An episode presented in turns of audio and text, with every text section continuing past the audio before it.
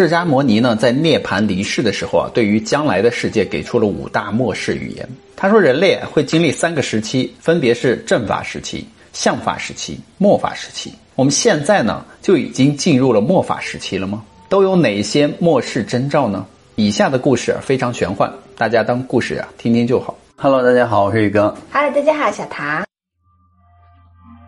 在二零二零年呢，意大利南方的小镇啊卡尔米亚诺呢，在网络上一夜爆红，因为小镇广场上的圣母像呢，居然流泪了，而且流出的还是褐色的。这座雕像建于一九四三年，那个时候呢，有一颗广场上的炸弹落在了这里，居然意外没有爆炸。居民们都说啊，这是圣母玛利亚保护了他们，于是他们就建立起了一座美丽的雕像。七十七年以来呢，在圣母的庇护下，小镇呢一直都平安无事。那么现在圣母到底是在为谁哭泣呢？其实啊，这并不是世界上第一次啊有圣像流泪的情况。我们都知道，欧洲的圣母像啊，一般都是用石膏制成的，没有生命，更别提流泪了。但是在意大利伊拉丘茨的一户普通人家呢，居然也出现了一个可以流泪的圣母像。这个圣母像呢，是这户人家的女人啊，安托万内特呢结婚的时候别人送给她的，并不是什么名贵的礼物，甚至价格呢也只有三美元而已。如此便宜的圣母像，做工也并不精致。看上去十分粗糙，但是安托万内特呢，还是把它珍藏了起来，因为毕竟是朋友的心意嘛。过了大约一年的时间呢，安托万内特怀孕了，因为体质原因，她得了孕期综合症，经常会感到头痛欲裂，脾气也变得暴躁易怒了。有一个周末呢，他就又开始头痛，只好躺在床上，神情痛苦的他就看着放在桌上的圣母像，似乎呢这样就能够缓解一下疼痛。看着看着，他突然就发现啊，这个没有生命的圣母像的脸上居然有两滴水渍，是从这个圣母像的双眼中流出来的。一开始，这个安托万内特啊还以为自己呢是因为头痛而产生了幻觉，于是他使劲揉了揉眼睛啊，稳定一下心神呢，再看一看，结果呢 就发现这居然是真的呀，圣母像流泪了。安托万内特呢，又惊又怕，情不自禁的就大声尖叫了起来，赶快就叫来了自己的丈夫和母亲。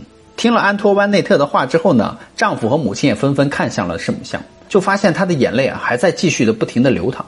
这个时候，更神奇的事情就发生了，安托万内特的头痛的症状正在一点一点的消失。过了不久呢，竟然完全不痛了。于是这个安托万内特就非常的惊讶，难道这是圣母显灵而减轻了他的痛苦吗？这件事情很快就被传了出去。从那以后呢，每天都有很多人来到他们家呀，一睹这尊流泪的圣母像的风采。但是呢，没有人知道圣母像流泪的具体原因到底是什么。有人怀疑就说啊，这是圣母像背靠的墙壁啊湿气太重，而导致了圣母像的脸上啊有水渍。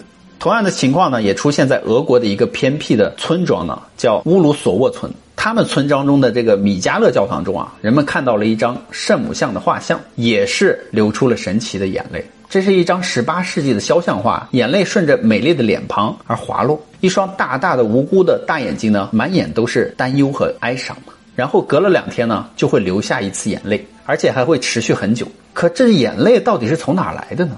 众人将他的眼泪都收集了起来，于是他们交给了科学家。经过这些眼泪的分析呢，得出了惊人的结论啊。说这个眼泪的主要成分是一种名为墨药的东西。墨药呢，在基督教当中的地位非常特殊，因为当初耶稣出生的时候啊，三位教授就送了一份大礼，一种呢就是墨药，另外的两种就是金子和乳香，这表示耶稣在世啊受苦的珍贵。在某些基督教的庆典当中啊，墨药经常还被当做一种罕见的香料来使用，这是他们唯一能够利用的材料，这就让他们更加就坚定了自己的猜测，他们相信啊，这可能就是一个奇迹。这是一个预兆，预示着一个巨大的改变，或者说是一个非常危险的事情。这件事太大了，以至于仁慈的上帝都哭了。也有可能这是一场自然灾害，一场战争，或者是一场令人吃惊的天象。巨大的考验呢，也许即将到来。而且这个神的眼泪呢，又呈褐色，似乎是心在滴血，给人的感觉就像是承受了巨大的痛苦。那我们再来看一看，二零二零年圣母流下眼泪的时候都发生了什么。难道是疫情和战争吗？而事实上，进入二十一世纪以后啊，这种事情在全国各地呢都开始频繁的出现了。世界各地记载这类圣母耶稣流泪的现象数不胜数。对于这些神迹呢，宗教的人士就认为这是慈悲的神在为人类犯的罪啊承受巨大的痛苦。他们就认为人类母亲哭的时候啊是为自己的儿子而哭，而圣母在天上哭的时候一定就是要传达非常重要的信息了。这个罕见的奇观预示着将来会发生大事，例如地震、洪灾或者是传染病。我们为此啊感到难过。很多人士就认为，人类因为堕落而犯下了很多的罪恶嘛，如果不自己赎回这些罪恶，就将受到惩罚。现在很多人都是自私、善恶不分的，没有担当，没有正义感。而圣像流泪这么做的目的，就是通过非常的方式，让在迷中沉睡的世人警醒。但是我们现在的人类对此却视而不见。不仅如此呢，乐山大佛呢也有过这样的现象。它是位于四川省乐山市的城东三江汇合处的一尊佛像，高七十一米啊。大佛建成的时候，距今已经有一千两百多年了，是世界上最大的石刻大佛。可以看出来，佛像的眼睛是微微张开的。但是最近的几十年啊，传说大佛曾经多次闭眼流泪。而第一次闭眼呢，是发生在一九六二年。那年是因为发生了大饥荒，所以坐在江边的大佛啊，每天看着数不清的流民啊顺流而下，看着看着呢，大佛就闭上了眼睛。当地人就说，大佛这是不忍心再看下去了。不过呢，大佛闭眼一直被认为是不祥之兆，而且当大佛重新张开眼之后呢，灾情并不见好，于是大佛很快又闭上了眼睛。这一次呢，大佛还开始默默流泪了。那是在一九六三年，当时大家以为啊大佛脏掉了，于是呢就对大佛进行了大清洗，但是似乎啊依旧无法抹去大佛眼角的哀伤和明显的泪痕。在一九七六年呢，唐山发生了七点八级大地震，死伤无数。地震之后呢，四川民众就发现乐山大佛再次闭上了眼，还流下了眼泪。而大佛最近一次的流泪是什么时候呢？那是在一九九四年，一艘游船从大佛前面游过的时候，船上的很多游客都看到了大佛哭了。不知道大佛这一次是为谁而哭呢？但是科学家却给出了一个解释，认为这一次闭眼的现象是所谓的环境污染引起的大量的酸雨冲刷佛像而导致的。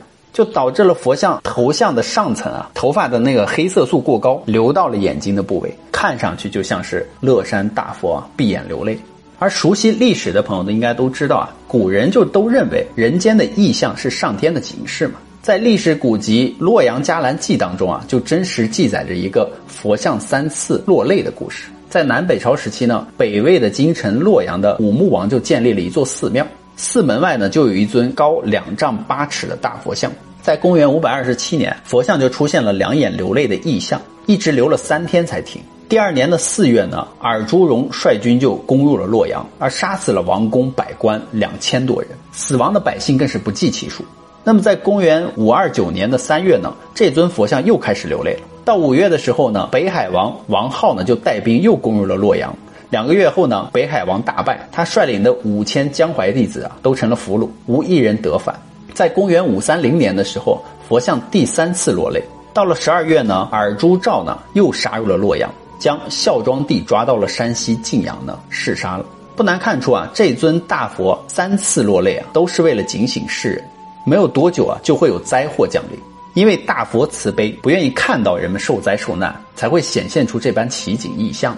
所以，当这个世上又频繁的出现了神像流泪的这样的事件的时候，而且是在全球范围内的时候，大家不免会有一些担忧：难道之前很多预言讲到的新旧时代的更替真的来了吗？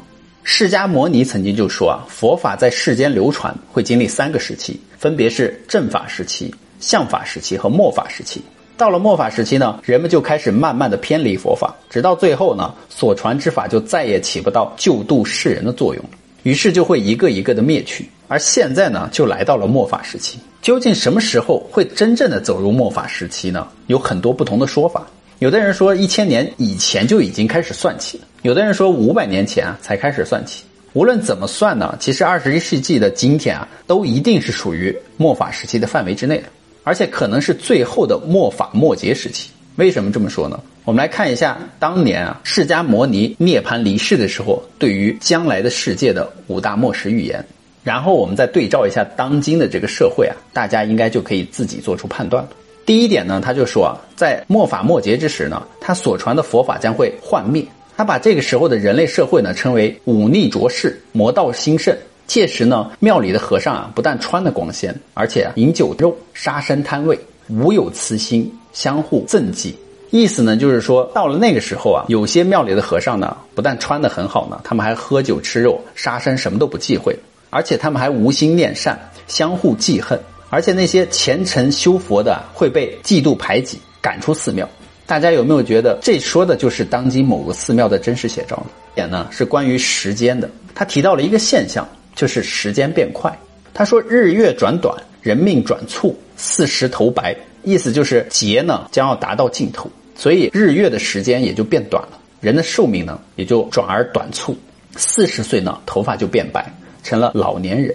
男子呢，因为放纵呢，精力费尽而亡。或者是有的男子寿命会到六十岁，女子呢却有八九十岁到一百岁的寿命。最近这几年，不知道大家有没有类似的体会啊？就是时间变快了。关于这个话题，其实网上大家讨论最多的啊，就是地球的自转变快了。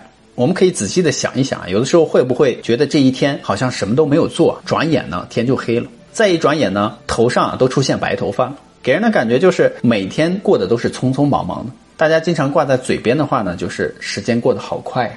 这一转眼，一年就过去了。再一转眼呢，连我们自己都老了。第四点呢，是众生杂类，不问豪贱，莫若浮漂鱼鳖石旦。意思呢，就是到末节后期呢，有大水忽然会发起，经常一下子就来，没有一个固定的时期。世间的人们啊，不能正信，依旧呢做往常的事。很多的众生啊，混杂在一起，不管是豪门还是贱姓呢，都沉默漂浮在水中，被鱼鳖等吃咬。当时呢，有神想来救助的时候，但是众魔却从当中阻挠驱逐，使之不能赶到来解救众人。后来呢，能够救出少数的人啊，进入大山有福的地方，泰然淡泊呢，遵守本分，以达到欢喜快乐，寿命延长。而第五点呢，他就说啊，末法时期呢，他的法就渡不了人了嘛。如今时间已经过去了两千多年，佛法还在，但是他说的没错，真正能够理解佛法的人越来越少了。那么末法末节之后又会是怎么样的一个情况呢？难道会天崩地裂、人类消亡吗？他说不是的。当你们走过这个末法末节时期呢，人类会进入一个美好的时期，是一个新时代的开始。也就是说，现在啊，我们正处于时代更替的过渡时期，与之前宇哥讲过的很多预言啊非常相似。他们都不约而同地提到了现在是新时代的更替过渡时期。这样之后呢，再过数千年。他说：“天下太平，毒气消除，风调雨顺，五谷滋润茂盛，树木呢会变得很大很长，人呢都有八丈高，人的寿命啊会有八万四千岁，众生得到解救的数量会越来越多，多到没有办法计算。那个时候呢，世界大同。